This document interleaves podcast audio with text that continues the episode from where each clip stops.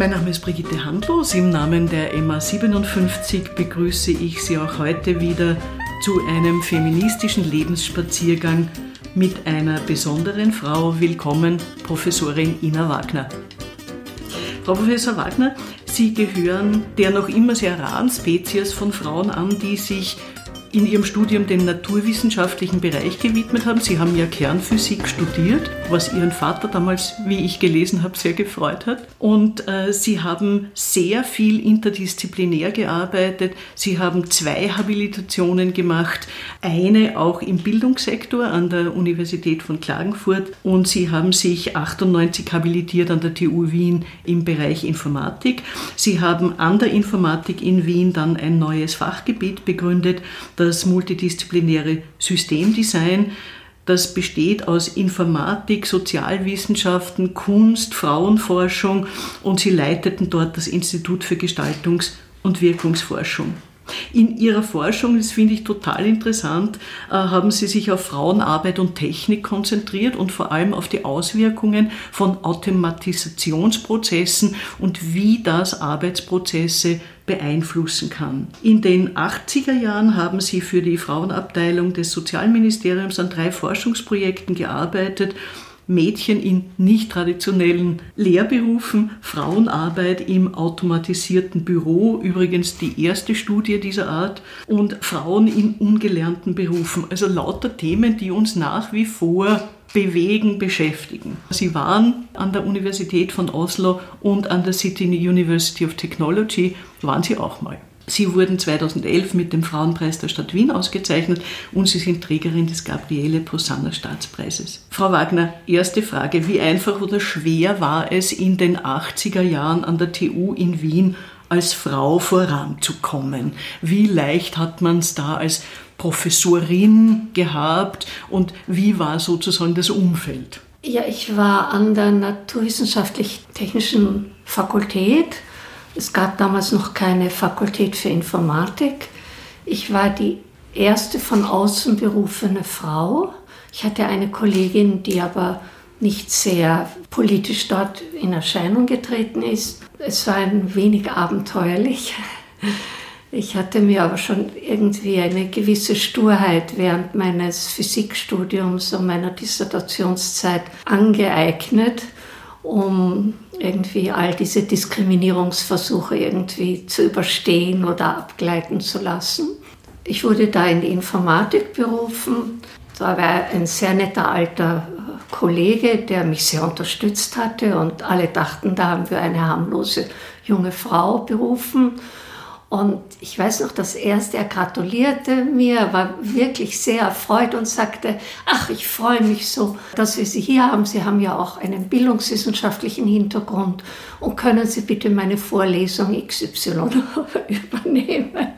Da habe ich natürlich Nein gesagt. Ich weiß, die erste informelle interne Professorenbesprechung kam ich in diesem Raum von auch einem älteren Kollegen und er schaute mich an und sagte, was macht denn die da? Ja, die Zeit war schwierig. Die Zeit war schwierig, auch in der Fakultät. Ich bin dann irgendwie zwangszugeordnet worden einem Institut, dem ich nicht zugeordnet werden wollte. Also meine Strategie war mitten hinein in die Informatik. Ich wollte sozusagen keinen Sonderstatus. Ich habe mich auch nicht Informatik und Gesellschaft nennen lassen, weil ich dachte, das ist so eine Nebulose und Verbindung, das ist nichts Richtiges. Ich wollte also zur Informatik gehören. Ja, mit mir wurde umgegangen in der Fakultät wie sicher nie mit einem männlichen Kollegen. Ich wurde dann von Kommissionsarbeit ausgeschlossen, weil ich ja keine sichere Abstimmungskandidatin war. Ich habe mich vielleicht auch für die studentische Perspektive eingesetzt. Und da muss ich dann sagen, ich habe das dann auch einfach ausgenützt. Ich war nicht mehr in den Gremien, die ja auch sehr viel Zeit beanspruchen können.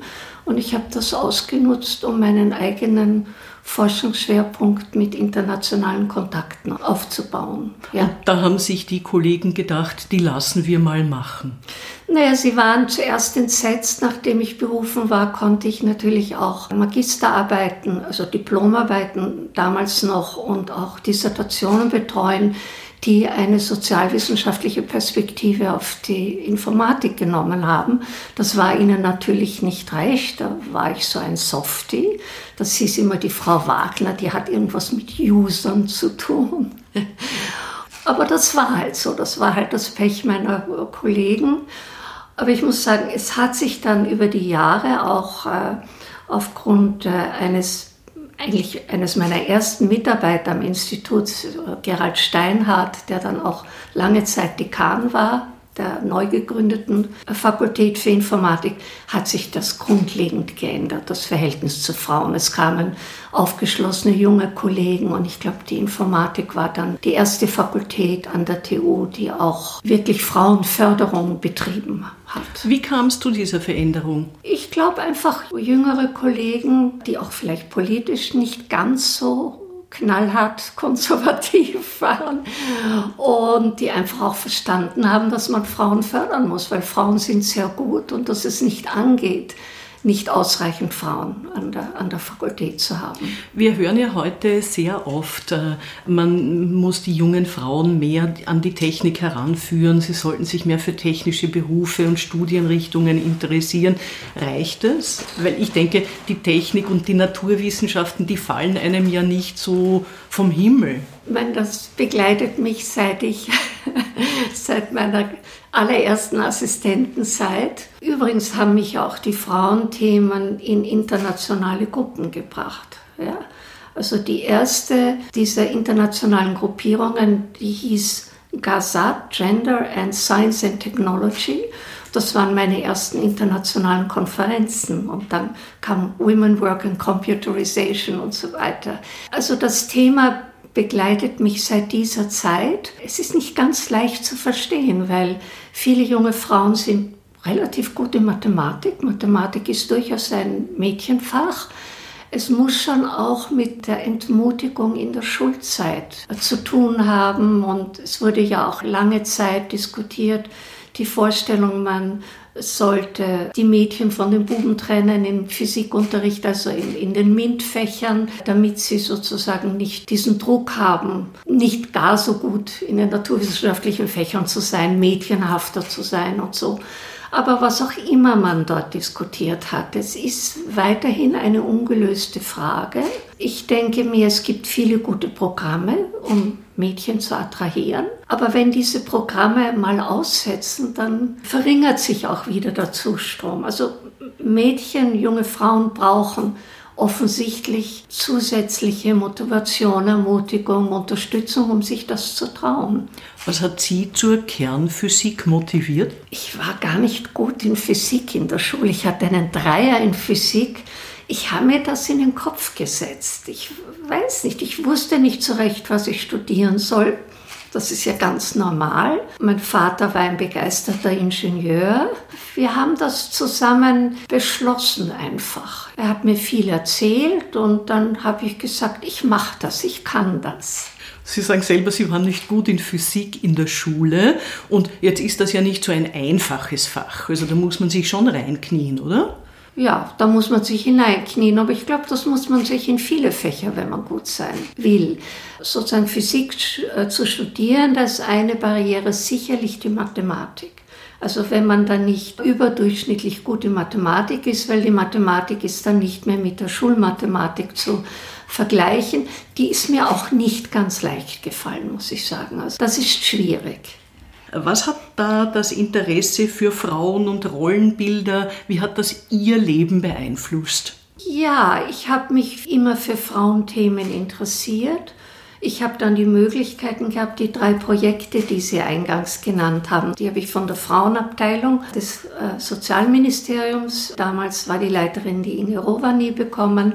Ja, das war ganz großartig, weil da habe ich das erste Mal breiter sozialwissenschaftlich arbeiten können zu einem Thema, das offensichtlich gesellschaftlich sehr relevant war. Ich bin ja auch in der Physik gemeinsam mit Kollegen aufgewachsen, die alle gesellschaftlich sehr engagiert waren. Das musste man auch sein, wenn man da was gelten wollte. Und ich habe dann halt das Frauenthema gehabt. Das waren ganz großartige Projekte und die haben ja auch das erste Projekt, die Mädchen in nicht traditionellen Lehrberufen, hat mir dann auch den Zugang zur deutschen Industriesoziologie geschaffen. Das war auch eine sehr aufregende Zeit. Dann das zweite Projekt, die Büroautomation.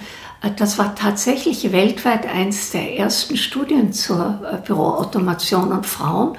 Das wusste ich damals natürlich nicht. Das hat mir die Professur an der TU eröffnet. Also das waren schon ganz, ganz wichtige Weichenstellungen. Und Jetzt stehen wir ja sozusagen in der Arbeit und der Technik an, finde ich, an einer neuen Schwelle mit dem Schub Richtung Digitalisierung. Was glauben Sie, bedeutet das für die Frauen? Ich sollte vielleicht dazu sagen, dass ich seit 20 Jahren Mitglied der österreichischen Bioethikkommission bin und dort eigentlich alle Themen, die mit Digitalisierung zu tun haben, bearbeite. Das letzte Thema war künstliche Intelligenz, Big Data und ärztliches Handeln. Und ich habe jetzt für den Europarat habe ich einen Bericht geschrieben über Gender Equality, Equity in My Biomedicine. Das sind alles Themen, die mich aus dieser Perspektive beschäftigen. Was man sieht, ist zum Beispiel, äh, dass künstliche Intelligenz, aber die, auch die neuen Neurotechnologien absolut nicht genderneutral sind. Um das kurz am Beispiel der künstlichen Intelligenz im medizinischen Bereich zu erörtern, äh, künstliche Intelligenz, die algorithmenbasiert vorgeht, braucht eben riesige Mengen von Daten.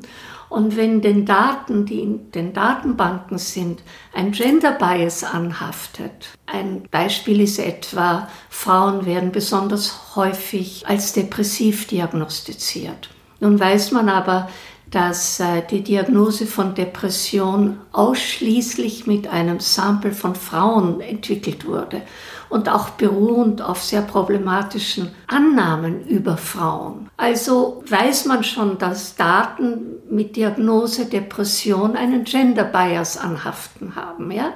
Das heißt, es gibt einen Gender Bias, der gar nicht so leicht zu identifizieren ist. Und da ist sehr, sehr viel Arbeit zu leisten. Nämlich wenn dann Computer, Maschinen generierte Diagnosen auf Daten beruhen, in denen die Frauen einerseits nicht sichtbar sind oder es einen offenkundigen Gender Bias gibt, dann werden ja auch die maschinengenerierten Diagnosen diese Verfälschungen haben. Also das ist ein, ein weites Feld, das sich da eröffnet.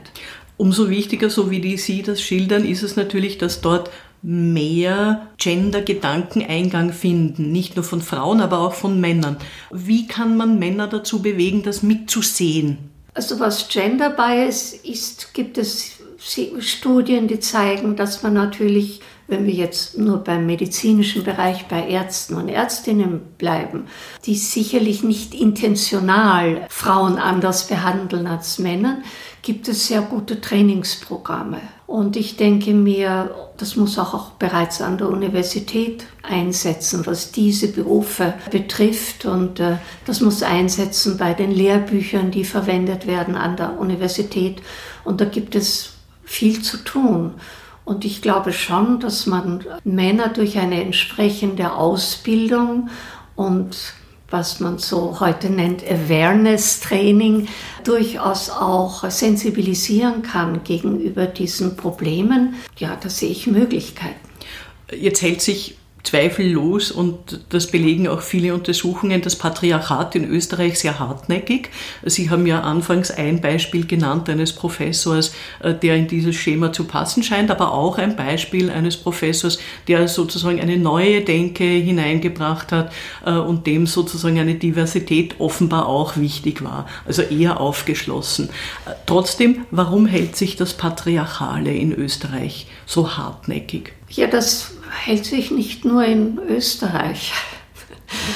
Das weiß ich nicht. Das ist eine Machtfrage. Bei allen großartigen Fortschritten, die wir Frauen gemacht haben, gibt es halt immer wieder diese Rückschritte, die sehr wehtun. Ja, es gibt also auch mit Covid-19 wieder zunehmend Gewalt gegenüber Frauen, auch Gewalt gegenüber Kindern. Es gibt diese bösartigen Animositäten gegenüber Transgender-Personen. Es gibt immer wieder Abtreibungsgegner. Das ist ja bösartig. Das ist ja wirklich gegen Frauen gerichtet. und ist Gewalt an Frauen und anderen Gendern. Warum das so ist, weiß ich nicht. Ja, es ist ein, eine Machtfrage, dass gewisse Männer eben diese Vorherrschaft brauchen und das Gefühl der Überlegenheit brauchen, um für Sie, ihr Leben. Ja? Sie konnten offenbar mit dieser Machtfrage Zeit Ihres Lebens recht gut umgehen. Wie haben Sie das gemacht? Ich glaube, ich habe es mit Sturheit gemacht. Einerseits, dass ich, obwohl ich auch kränkbar bin, irgendwie versucht habe, das wegzuschieben. Und ich habe es sicher auch gemacht, dadurch, dass ich einfach sehr gut war, dass ich sehr viel gearbeitet habe und ich habe einfach, letztlich habe ich Anerkennung für meine Arbeit bekommen. Also wenn man sehr viele EU-Forschungsprojekte akquiriert, dann wie, hat das was, dann wiegt das was. Und wenn Frau international publiziert, das hat mir natürlich persönlich auch Sicherheit gegeben. Sie haben ja sehr viel international gearbeitet. In welchen Ländern ist Ihnen aufgefallen, dass es besonders gut läuft äh, mit der Gender Awareness? Ja, in den skandinavischen Ländern. Ich war elf Jahre, äh, hatte ich ja diese Beziehung zur Universität in Oslo. aber ich habe auch sehr viele Kollegen in Finnland und Schweden und in Dänemark.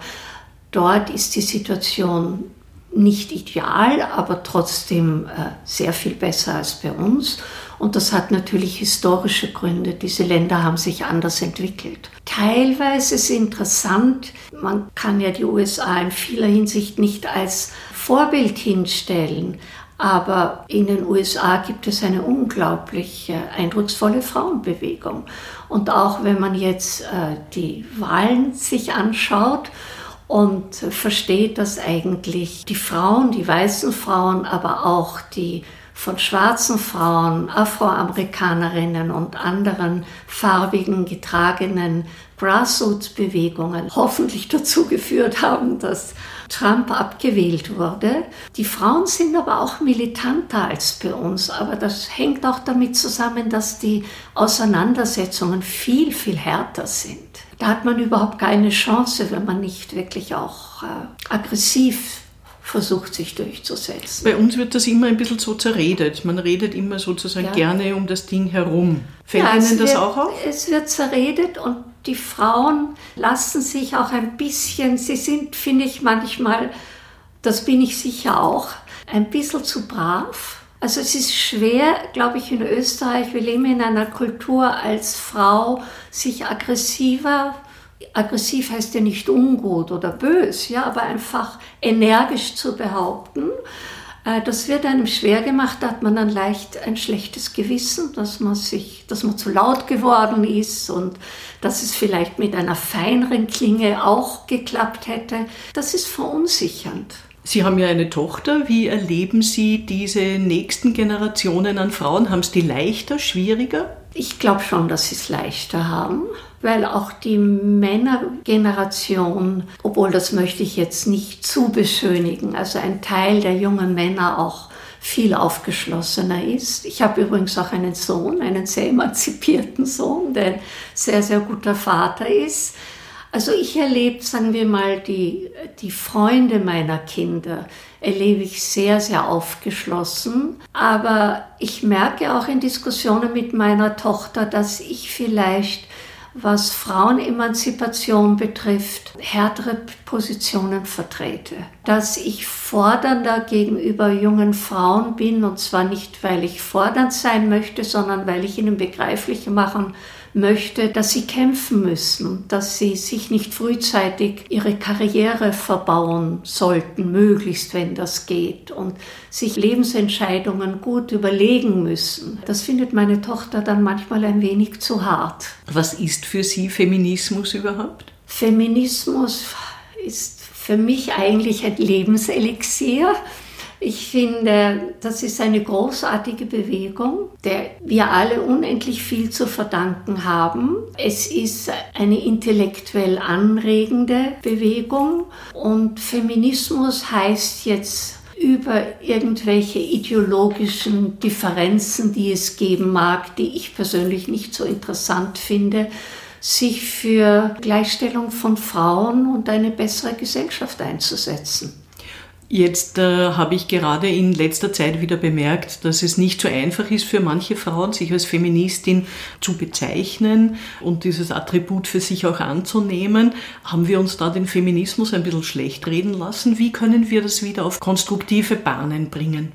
Ja, das merke ich auch.